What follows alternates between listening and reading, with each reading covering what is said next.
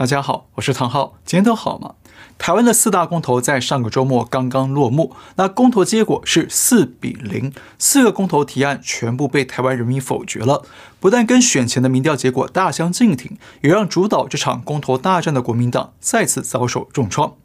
那大家记得吗？我们在十二月十一号的节目里推测过，中共抢走台湾的邦交国尼加拉瓜，打击台湾的国际地位，很可能会激怒台湾的民众，反而变成在这次公投上帮台湾执政党助选，对亲共政党来扯后腿。那结果果不其然，在野党这次力拼的四项公投全部败北，特别是攸关美台关系的莱猪公投。那我们在上个星期的节目里提到过，中共对这次台湾公投的介入啊很深，最主要的目的是希望通过这次的反莱猪公投呢，迫使台湾拒绝进口美国的猪肉，从而分化美国台湾的同盟关系，削弱美国对台湾的军事协防与外交声援的力度。那现在啊，公投落幕了，有不少朋友希望我们分析这次的公投结果，所以呢，现在我们就来跟大家聊一聊。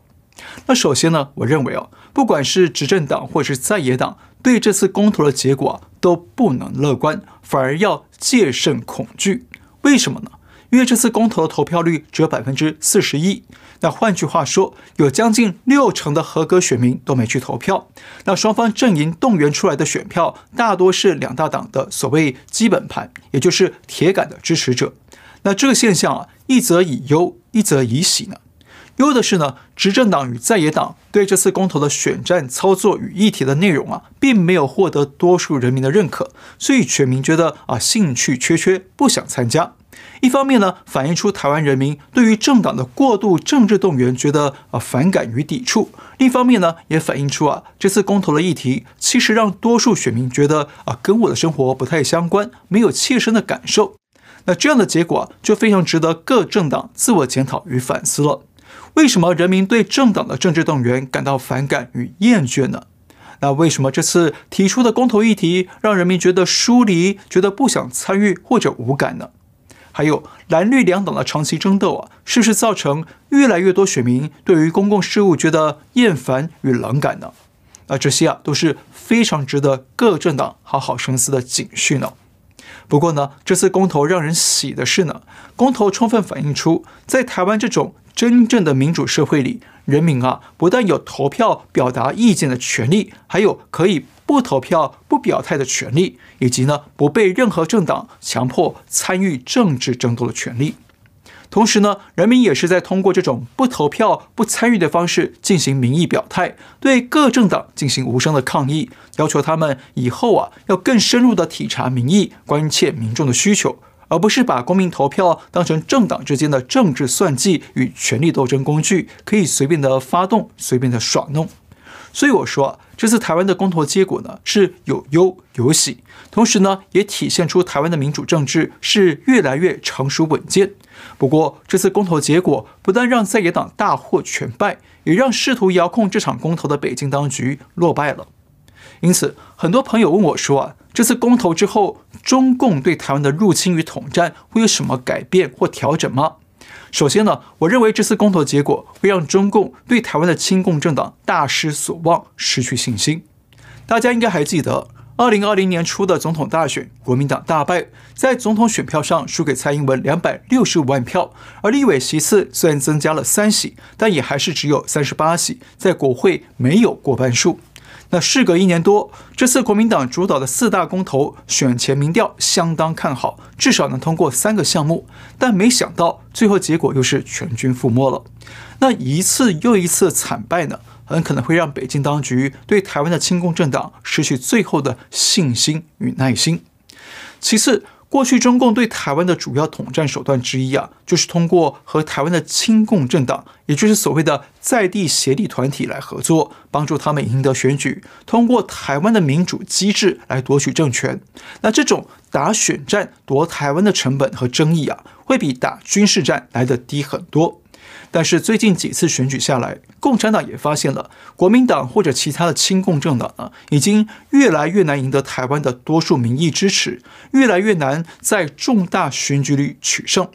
那换句话说，中共想通过帮助亲共政党胜选，从而夺取台湾控制权的合同啊，胜算是越来越低了。因此呢，接下来我们大致可以推测，中共很可能会对台湾采取几项的行动。第一项行动，施压亲共政党整肃内部、激进化、战斗化。我们上次说过，中共的思维呢是变异的逆向淘汰思维，也就是说，他们会去淘汰好的人事物，用来烘托自己的好，维护自己的伪光正。所以，对亲共政党的一再挫败啊，中共不会去检讨啊，是自己太不好了，连累了亲共政党。相反呢，他们会开始对亲共政党升级施压，要逼亲共政党自我整肃、自我改造。像中共全国台湾研究会会长汪义夫日前就发文说，国民党内部的顽固派，也就是反对跟中共靠拢的人啊，都跟民进党一样，是阻碍中国统一的主要敌对力量。其实呢，已经代表。中共对国民党感到不满，开始对国民党施压了。那接下来估计我们可以看到，中共会或者公开或者暗地里对亲共政党施压，要求他们要铲除内部的杂音，同时呢，要亲共政党强硬起来，战斗起来，学习中共那样发动大规模的政治斗争，也就是要让亲共政党激进化、战斗化。那目的是什么呢？中共啊，不是真的认为亲共政党能够通过激进的战斗来扭转乾坤，赢得明年的九合一选举或者二零二四年的总统大选，而是希望亲共政党与相关的组织啊，能够发挥更大的斗争力量，制造台湾的社会混乱，扩大台湾的内部分裂，这样呢，就可以确保台湾内部无法团结，来消耗台湾抵抗中共的力量。第二个行动，诋毁台湾民主，合理化中共攻击入侵。从民主峰会举办前夕，中共就已经大张旗鼓的宣传造势，用各种似是而非的言论来攻击西方民主制度，诋毁民主。而在台湾公投前夕，国台办也用同样的手法诋毁台湾的民主体制。那这代表什么呢？这代表中共啊正在全面的攻击和扭曲目前在世界广为接受的普世价值，包括自由、民主、人权、法治等等。要通过诋毁普世价值、淘汰普世价值，来抬高中共政权的合法性与优越性。同时呢，这样也就可以拔高中共挑战美国或者入侵台湾的正当性。所以这次公投之后，中共不但会继续设法攻击台湾的民主体制，还会指使亲共政党。跟着从内部诋毁台湾的民主，质疑台湾民主，制造台湾内部的认知混乱与矛盾，从而让台湾社会变得更加的纷乱。像公投结束之后，国民党主席就公开宣称公投已死，其实就是跟随中共的言论口径，用情绪性的语言从内部诋毁台湾的民主，否决台湾的民意。不然，假设这次公投是国民党赢了，那公投就又活过来了吗？另外，有国民党立委在公投之后就指控台湾政府是民选独裁政府，这个说辞啊，其实也是中共诋毁台湾民主的文宣子弹。这个词是去年底《亚洲周刊》提出的，用来攻击台湾民主体制虽然是民选了，但已经走向独裁。那这种说辞呢，就是中共认知战里非常典型的移花接木和偷换概念。想通过大量的重复的信息说辞，悄悄地引导人们认为啊，台湾的民主已经不是人民做主了，而是变成了独裁。所以说啊，亲共媒体与亲共政客喊出“民选独裁”这个词，其实更大程度是一种情绪性的攻击口号，而不是理性客观的论证。再举个例子，另一位国民党前立委在公投后受访时提到说，台湾政党都是列宁式的刚性政党。好，所谓的刚性政党呢，就是指党组织管理比较严格，有党员名册，会用党纪约束党员的政党；而柔性政党呢，就是指组织比较松散，没有党纪约束，甚至也不知道成员名单的政党，比较像是俱乐部的概念。那问题来了，如果这位前立委要说明台湾的政党都是比较组织严密、纪律严谨的话，那他可以说。刚性政党就行了，对不对？为什么还要加上个共产头子名字列宁呢？这其实也是一种有意的认知引导。一方面是要丑化台湾的民主政治，其实跟共产党差不多，否定台湾得来不易的民主成果与民意自主；另一方面呢，也是在配合中共的宣传口径，从台湾内部来呼应中共对台湾民主的攻击与诋毁，来里应外合。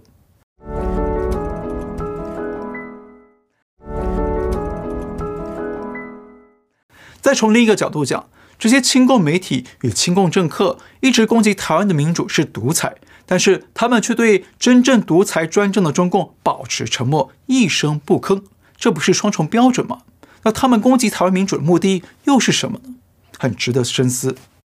当然，我们必须强调，民主啊不是完美的制度，它只是目前被认为是最能保障多数人的自由、人权与私有财产的制度。但一样啊是有缺陷与不足的，一样需要人民不断的监督与修正。那说不定啊，未来人类会有更好的制度出现。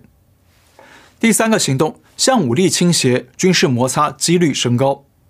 刚刚讲过，亲共政党一连串的选举挫败啊，已经让中共相当不满。再加上未来选民结构会走向年轻化，而亲共政党的支持者有明显的高龄化趋势，所以中共也评估未来几年甚至十几年，想要通过操纵台湾选举来夺取台湾政权的可能性啊，已经是越来越低了。这样一来呢，就很可能会促使中共领导人往武力统一的思维靠拢。毕竟啊，中共已经没有其他选项了，所以中共接下来很可能会加大升级对台湾的军事恐吓与军事演习，同时不排除啊，可能会在明年北京冬奥结束之后制造小规模的武力摩擦。怎么说呢？因为目前中共很清楚，目前不管他们媒体上怎么吹嘘，但其实中共军方目前还没有足够的准备来同时应对台湾与美方甚至日本、澳洲的联军力量。加上目前国际社会对台海局势相当关注，所以如果中共贸然进犯台湾本岛，一定会招来国际社会的联合围堵与反击，这样势必会威胁到习近平的二十大连任。但是中共也清楚，亲共政党目前在台湾是越来越被边缘化，甚至走向泡沫化，所以他们需要对台湾做进一步的军事施压，来进一步恫吓台湾，制造台湾的社会内乱与慌张，才能达到以战逼和统。那说白了，就是想用最小的军事成本来逼台湾政府向中共妥协谈判，走向统一。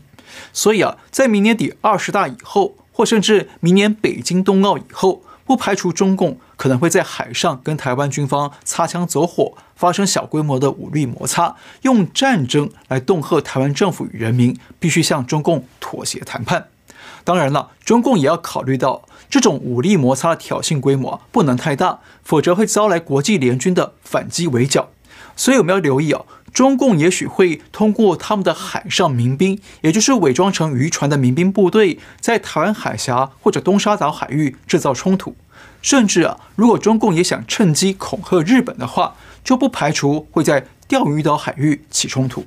因为钓鱼岛的主权问题同时涉及到台湾与日本两方面。当然了，我们不希望任何的武力冲突发生，但是目前中共走到这一步啊，按照他们的变异思维来推测，我们就必须提高警觉，防范中共狗急跳墙、剑走偏锋，用武力来升级恫吓台湾。好，我们再说一次，这次台湾公投造成亲共政党与中共惨败，那接下来很可能会促使中共采取几项行动来应对台湾的未来局势。行动一。施压亲共政党整肃内部、激进化、战斗化。行动二：诋毁台湾民主，合理化中共的攻击入侵。行动三：向武力倾斜，军事摩擦几率升高。那今天我们还有点时间了，来回答两个问题。第一个问题，Helens 问说：圣诞节跟新年快到了，会不会有直播节目呢？好，谢谢 Helen 的提问哦。哦，会的。我们刚刚确定了，有些技术问题啊已经克服了，所以我们会在圣诞夜当天做一场圣诞直播节目。那时间是美东时间十二月二十四号上午九点半，也就是中港台时间的二十四号晚上十点半。那很抱歉，因为现在是冬令时哦，所以东西方的时差又加大了。这次圣诞直播呢，我们欢迎您可以事先留言告诉我们您想问的问题。同时啊，我们也想做点变化。欢迎您留言告诉我们，你想在圣诞夜这天对什么人公开说些什么？我会帮您带读，但是呢，字数啊，请不要太多，不然我们可能要啊得删减啊才能读了。那别忘了，十二月二十四号，欢迎您一起参加我们的圣诞直播节目。第二个问题，唐浩对王力宏事件有什么看法呢？好，这应该是当前最热门的新闻事件了。那大家知道，我很少会去针对特定人物做评论，所以呢，我就不直接评论当事人，我讲整个演艺圈的现象。其实啊，这件事情只是娱乐圈的冰山一角，整个娱乐圈、演艺圈呢、啊，长期有着过度包装、道德下滑，以及呢欺瞒粉丝的陋习。那这不是最近几年才有的陋习哦，而是十几年、几十年的陈恶。所以我相信啊，接下来演艺圈还会有类似的案例会曝光出来。但是我想强调一个问题啊，演艺圈对艺人明星的过度包装，已经造就了许多的两面人，也就是台面上给观众看到的是一个美好的形象，但私底下本人却是一个天壤之别的人，表里不一。比方说，以前有某位被包装成非常甜美可爱的女歌手，私底下呢，其实完全是一个叛逆少女，言行放荡不羁。不过我们不点名啊。还有一位男歌手出道的时候主打专情的情歌王子路线，结果私底下也是超级叛逆、花心频传。那这种案例非常多。那也许有人会说，人家私底下怎么生活，那是人家的隐私啊。没错，如果是一般小老百姓呢，这样公私分明的分开对待，绝对没问题。但问题是，这些艺人是公众人物，他们是靠着数以万计的粉丝的信任在赚钱。而且是对几十万、几百万甚至几千万人具有一定的影响力，那这就不是小事了。我常说，艺人明星其实本质上就是一种商品。那商品的价值有多高呢？就来自于它的使用价值跟品牌价值。比方说，苹果 iPhone 卖得很贵，但全世界的果粉都愿意买单，除了是因为苹果手机有打电话、上网、App 等等功能。有很高的使用价值之外，那更重要的是苹果本身的品牌价值，也就是那颗苹果。那苹果的品牌价值怎么来的？一个是它在使用上有好的口碑，再有它有好的广告，把苹果包装出高端、时尚、高品质的形象。那更重要的是，它有消费者对苹果这个品牌的长期信任。那想想看，如果大家不信任苹果的广告，那即便 iPhone 再怎么好用，也不会有今天的价位和地位，对不对？所以说，从消费角度来看呢，商品价值等于使用价值加上品牌价值，而品牌价值是来自形象加上信用。因此啊。真正能让商品长期保值品牌价值的主因啊，其实是消费者的信任。那艺人也是同样的道理。今天艺人们能赚大钱发大财，除了因为他们有才艺，对粉丝有娱乐上的使用价值之外，其实主要都是靠着粉丝的支持与信任，也就是品牌价值。因为粉丝真心相信艺人就是他们看到的那个形象，所以愿意听艺人说的话，愿意买艺人推荐的商品。而企业厂商也因为大批粉丝的信任，从而愿意信任艺人，才花大钱找艺人来代言商品。那简单说，艺人的外貌与才艺虽然重要，但是粉丝的信任才是他们能够大红大紫、大发利市的关键，是不是这个道理？但现在演艺圈却不断帮艺人制造假的形象，来骗取粉丝信任，骗取粉丝掏钱支持偶像，那这不就跟欺诈团伙、诈骗集团差不多吗？而且有不少年轻人还会拿偶像当做人生的言行标杆，看见偶像说什么做什么，就会跟着有样学样，认为那就是对的。那如果大家都跟着这些劣迹艺人有样学样，那整个社会会怎么样呢？很难想象。所以说，我认为目前整个演艺圈最大的问题就是缺两个东西：信用和道德。缺信用呢，艺人和经纪公司就会继续造假形象，欺骗粉丝大众。那缺乏道德呢，就会让艺人缺乏公众人物的责任感，从而继续台上骗钱，台下胡搞。所以啊，希望王力宏和其他艺人的事件呢，能够提醒我们重新重视道德和信用的重要。那这个问题还可以深入讲啊，以后有机会再说。好，今天先聊到这里。如果你喜欢我们的节目，请记得订阅、留言、按赞，也请您介绍给更多的朋友们知道。感谢您收看，我们下次再会。